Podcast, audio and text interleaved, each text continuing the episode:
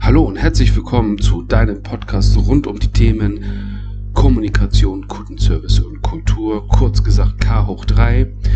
Ja, das ist ein anderer Name und falls du dich heute das erste Mal hier einschaltest, wirst du jetzt bemerkt haben, dass die, dass der, die Überschrift vom Podcast Kunde ist König, aber nicht Gott jetzt hier nicht mehr so richtig genannt wird. Als Vorbereitung für dich. Wir werden ab nächstem Jahr den Podcast umändern von Kunde ist König, aber nicht Gott zu K hoch 3. Kommunikation, Kundenservice und Kultur. Vielen Dank, dass du eingeschaltet hast. Mein Name ist Fabian und ich freue mich jetzt auf die nächsten Minuten mit dir mit der Frage, wer fragt, der führt. Ist das Unsinn oder nicht? Vielleicht kennst du ja die Frage oder diese, diese Redewendung, wer fragt, der führt. Doch ob acht, hier müssen wir aufpassen, meine, meine Liebe, mein Lieber, denn wer viel fragt in einem Gespräch, sei es in einem beruflichen Kontext oder auch im privaten Kontext oder wo auch immer, kann es ganz schnell dazu führen, dass die interviewte Person sich irgendwie ausgefragt fühlt und es einem Verhörcharakter gleicht. Deswegen ist es hier eben aus meiner Sicht nicht so, wer fragt, der führt, sondern eher wer zuhört, der führt. Wenn wir in, der Irrglaube steckt nämlich da draußen, dass wer am meisten Fragen stellt oder wer die meisten oder die besten Fragen stellt, der bekommt die meisten Informationen. Und das ist falsch, denn du kriegst alle Informationen, die du brauchst, mit ganz, ganz wenigen Fragen und vor allen Dingen mit dem aktiven Zuhörens. Wir hatten das aktive Zuhören schon mal bearbeitet als eine der Feedback-Regeln. Doch wenn wir wirklich Gespräche lenken wollen, auch in Bezug mit unseren Kunden, Mitarbeitern, Vorgesetzten, dann ist das aktive Zuhören sogar noch viel, viel effektiver als nur Fragen zu stellen. Und was macht das aktive Zuhören aus? Das aktive Zuhören baut sich ja aus verschiedenen ja, Punkte zusammen. Einmal haben wir das Thema Paraphrasieren. Und Paraphrasieren, das ist ja letztendlich ein ein, ein äh, Umstand, in dem das Gehörte, was du gehört hast, in, in eigenen Worten neu formulierst, zurückspielst. Nicht nachreden wie ein Papagei, sondern in deinen eigenen Worten neu formuliert zurückspielst oder anders formuliert zurückspielst. Und das könnte zum Beispiel sein, dass du einmal das Gehörte, was dir gesagt wird, zurückspielst oder aber auch das, was du siehst an der Körpersprache. Beides, was du aufnimmst und spielst es dann zurück als Feststellung, das ist Paraphrasieren. Das kann zum Beispiel sein, wenn ich jetzt in einem Gespräch bin, dann kann ich sagen, okay, du sagst also, äh, oder mir wird gesagt, Entschuldigung, ich werde ich werd meiner Frau oder meiner Freundin, wenn ich zu Weihnachten eine schöne Urlaubsreise beschenken. So, dann kann ich natürlich jetzt sagen, der Paraphrase, ach, du wirst zu Weihnachten deiner Frau, deiner Freundin eine Urlaubsreise schenken, als Aussage. Oder ich könnte das auch anders ausdrücken und sagen, okay, das heißt, ähm, ja, du freust dich sicherlich auf diesen Urlaub, den ihr wieder zusammen zu zweit verbringen wird, oder? Ähm, als Aussage oder als auch Frage, ne, aber eher als Aussage formulieren. Das bedeutet, oder ein, weitere, ein weiteres Beispiel, der Meister in einem Handwerksbetrieb schaut auf die Uhr, es ist schon 10 nach 8 und sein Lehrling ist immer noch nicht da. Und so Viertel nach 8 kommt der Lehrling abgehetzt in, in den Betrieb rein und der Meister sagt zu ihm, Hannes, du bist zu spät. So. Jetzt kann natürlich Hannes sagen, na, das tut mir leid, ähm, ich kann nichts dafür. Er kann aber auch sagen in der Paraphrase, zu sagen, ähm, Meister, ich weiß, Sie ähm, Sie sehen, dass ich, ich bin zu spät und äh, ja, ich entschuldige mich dafür. Ähm, das ist das Thema Paraphrase. Neben dem aktiven Zuhören, dass wir uns unserem Gegenüber komplette Aufmerksamkeit schenken. Und das heißt, wir nehmen Kontakt auf. Und dann gibt es hier so eine Regel, Nase-Bauchnabel-Regel, die kommt von Stefan Vera, einer der, ja, ein, ein sehr bekannter ähm, Experte für Körpersprache, der sich damit befasst hat. Und der sagt, wenn ich Kontakt aufnehmen möchte mit einer anderen Person, dann geht das nur, wenn ich meine, wenn meine Nasenspitze und mein Bauchnabel zu der Person zeigt. Das heißt, ich stehe, sitze frontal ähm, parallel zu dieser Person.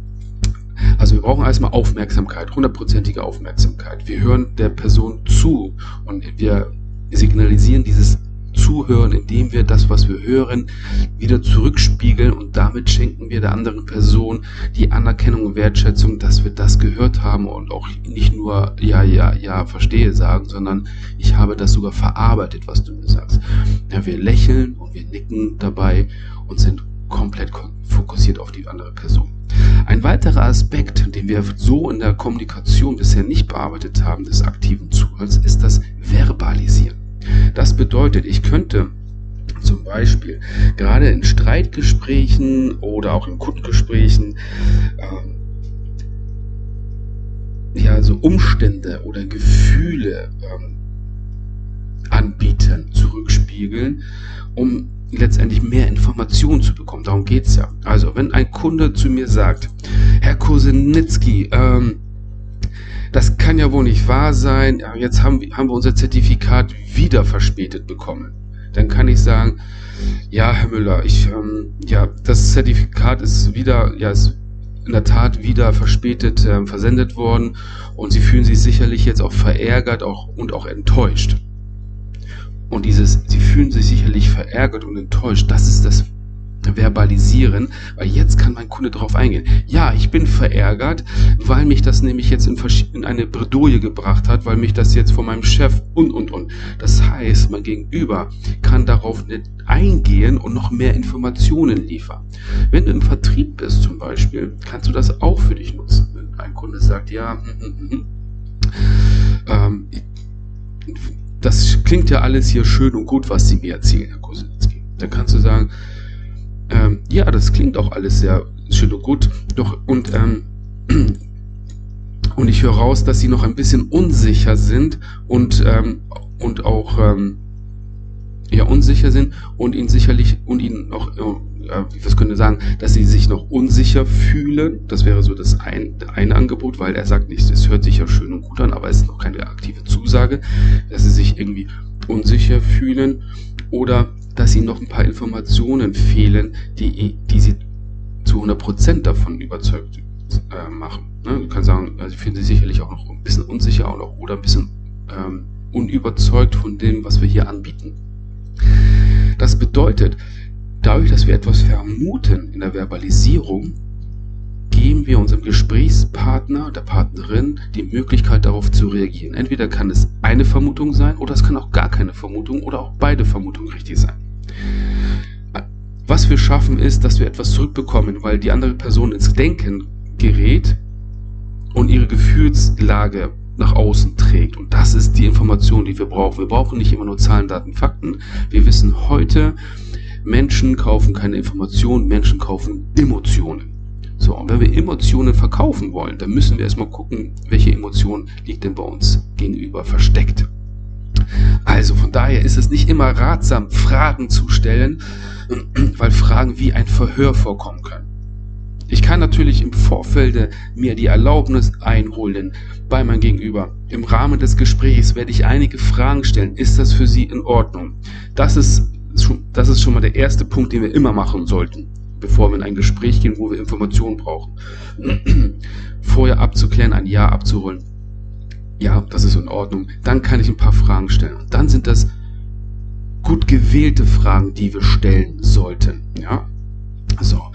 Doch bevor wir weitergehen, möchte ich gerne noch mal so ein bisschen darauf eingehen, wie ich zum Beispiel mit einer Paraphrase einsteigen kann. Und hier gebe ich dir vier mögliche Anfang, äh, Anfangssätze mit, die du in einer Paraphrase einsteigen kannst. Der erste Satz ist, du sagst das.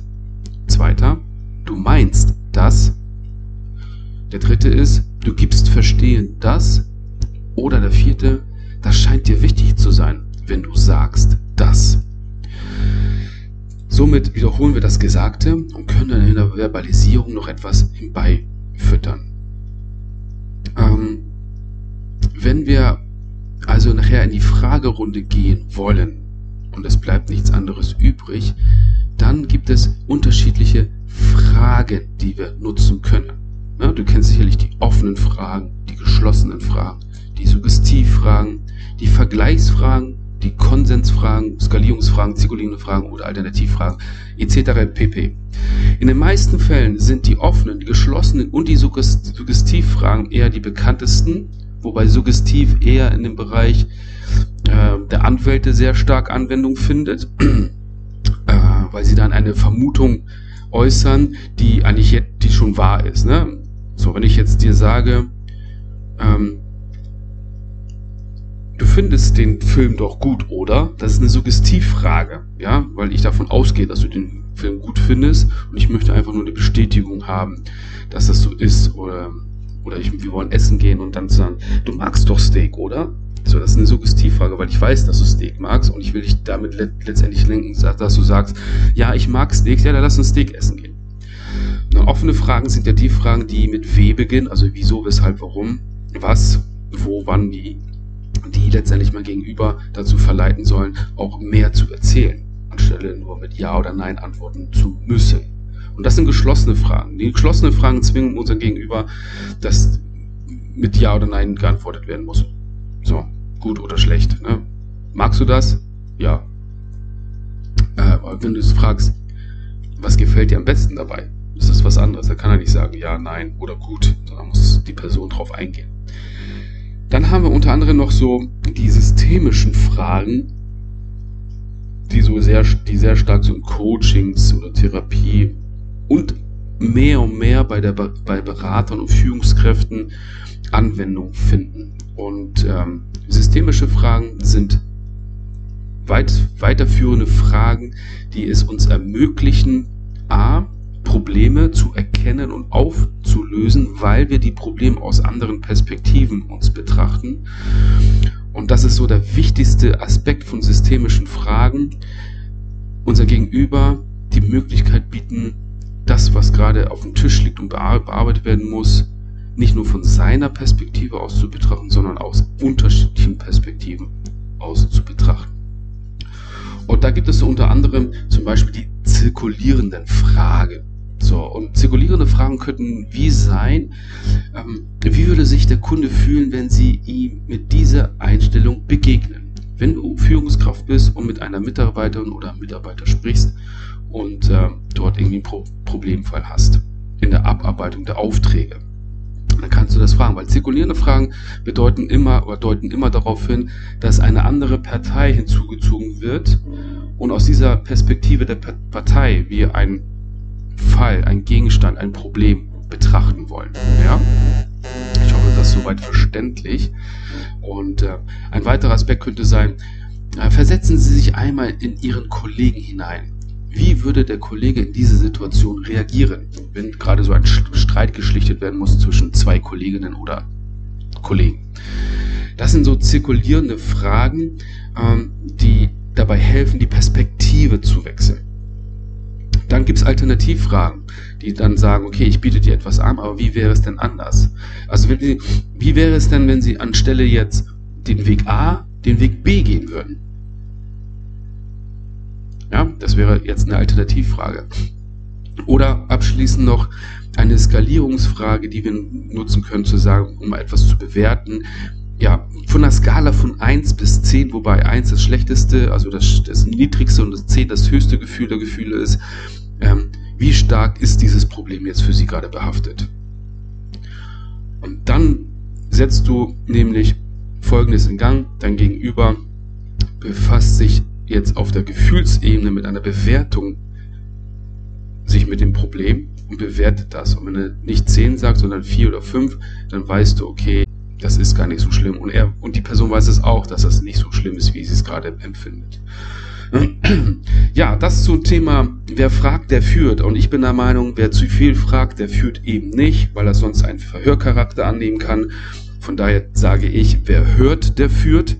Und dort, wo es angebracht ist, punktuell eine gute Frage zu stellen, dann ist es auch gut, eine Frage zu stellen, um die Person in eine andere Perspektive hineinzulocken, um daraus mehr Informationen zu erhalten.